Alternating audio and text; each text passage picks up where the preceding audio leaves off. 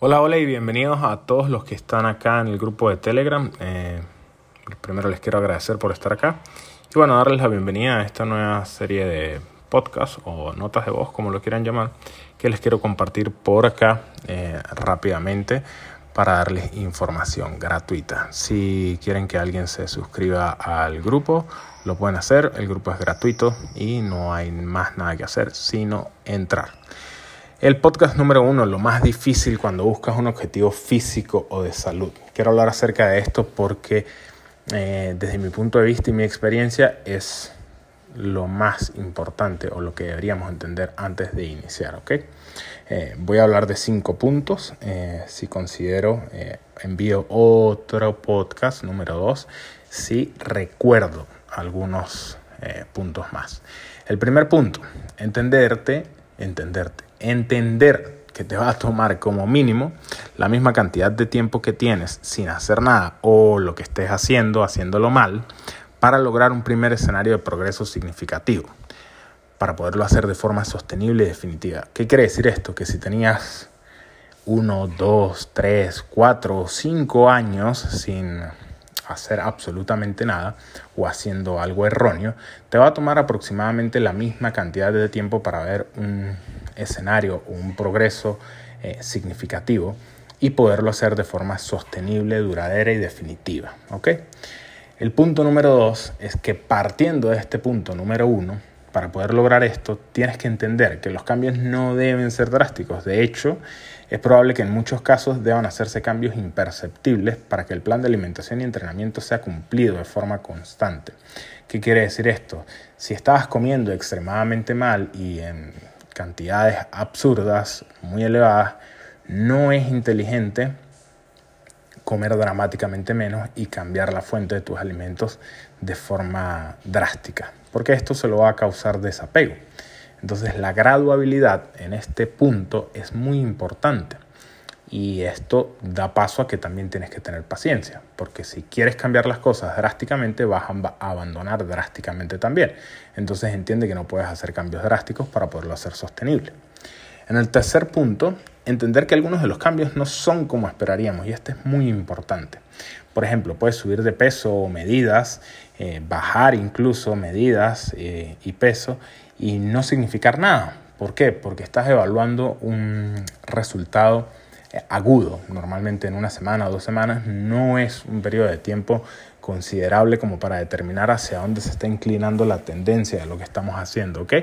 Entonces, cuando no tenemos criterio y nos basamos en este resultado agudo eh, y no crónico, tendemos a sabotear el plan, tendemos a tomar decisiones apresuradas y actuar en contra de lo que eh, estamos haciendo. Si estamos haciendo X cosas ya planificada, eh, cambiamos las cosas dramáticamente simplemente por un resultado agudo y no crónico. ¿okay? Así que es muy importante mantenerse apegado si el plan está bien estructurado, sobre todo si está de la mano de un profesional en el cual eh, confiamos. ¿okay? El siguiente punto, entender que cuando en cierto promedio de periodo de tiempo, como les dije, es mejor evaluar un promedio de periodo de tiempo, pero cuando en cierto promedio de periodo de tiempo la evolución se gira en contra a lo que estamos buscando, siempre, escúchese bien, siempre es directamente causado por estar haciendo algo mal del plan, bien sea en la alimentación o en el entrenamiento. Sea la estrategia que estés utilizando en alimentación o la que estés utilizando en entrenamiento, algo está fallando, no estás cumpliendo con las bases. En el caso de la alimentación es posible que no estés comiendo las calorías que em, te has planteado comer o la proteína que te has planteado comer. Eh, tomando en cuenta de que carbohidratos y grasas son muy variables entre los distintos gustos de alimentación de las personas. Entonces, en la parte de alimentación no estás cumpliendo con la proteína, no estás cumpliendo con las calorías totales, eh, aunque tú lo creas. Es decir, puede ser que hipotéticamente creas que lo estás cumpliendo, pero literalmente no está sucediendo. O también con el entrenamiento. Indiferentemente del entrenamiento que estés haciendo, no estás cumpliendo con una intensidad óptima y una progresión, es decir, no estás progresando en el tiempo, indiferentemente de que creas que sí, ¿ok? Eh, esto es muy, muy, muy común. Entonces es probable que estés haciendo un montón de ejercicios y creas que cada vez estás haciendo más cuando esto es llevado a variables medibles, cuantificables. Eh, nos damos cuenta de que no, no está haciendo eh, un progreso y no, se está cumpliendo con una intensidad adecuada. Entonces, em, este es un punto que es muy, muy importante y es demasiado común que las personas no lo acepten. Eh, sobre todo si son personas muy cuadriculadas, muy enfocadas, eh, les cuesta mucho admitir o siquiera dudar de que lo estén haciendo mal, ¿ok? Entonces, este tipo de personas tarda mucho tiempo en darse cuenta de eso. De hecho, he tenido eh, muchísimos asesorados que dicen, no, yo estoy haciendo todo bien, estoy haciendo todo bien hasta que llega un punto, incluso después de abandonar la asesoría, que me escriben al tiempo y me dicen, Julio, sabes que cuando tú me decías que revisara esto, que revisara aquello, yo no quise, pero lo revisé y efectivamente ahí estaba el problema y lo solucioné y bueno, quiero volver a la asesoría, ya entendí, ya te voy a hacer caso, etc. Entonces es muy importante que cuando eso está sucediendo, seamos conscientes, seamos maduros y veamos dónde está el error para cumplirlo. Ojo, repito, evidentemente si el planteamiento está bien hecho, y de la mano de un profesional que nos guíe.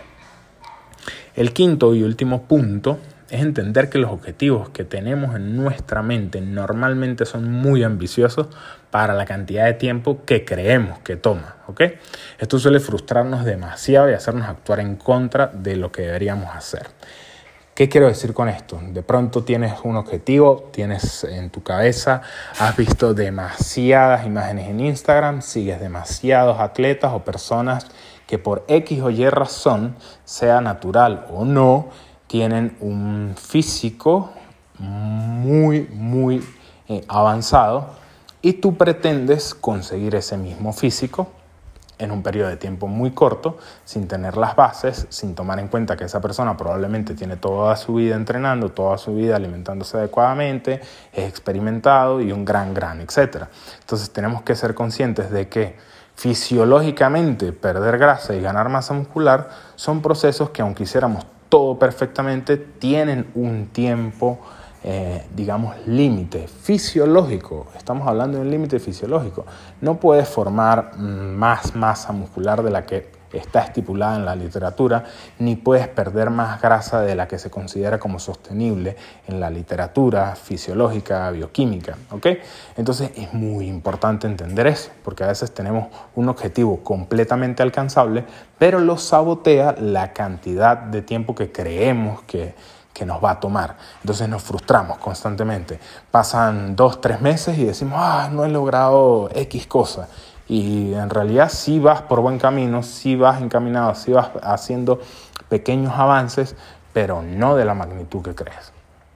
Bueno, estos fueron los cinco puntos que tenía para hoy. Realidad pensaba que iba a demorar cinco minutos esta nota de voz, pero bueno, se fue ya por encima de los ocho minutos. Espero que la disfruten, espero que les guste. Me encantaría, de verdad, me encantaría que las personas que lo escuchen completamente me den su feedback por un DM en Instagram. Eh, y también eh, probablemente en algún punto voy a abrir el chat para que todos hablemos con ciertas normas y ciertas reglas. ¿ok? Bueno, les envío un abrazo, feliz inicio de semana y ya saben, con ustedes Julio Valero B, Julio Valero B en todas mis redes sociales. Abrazo.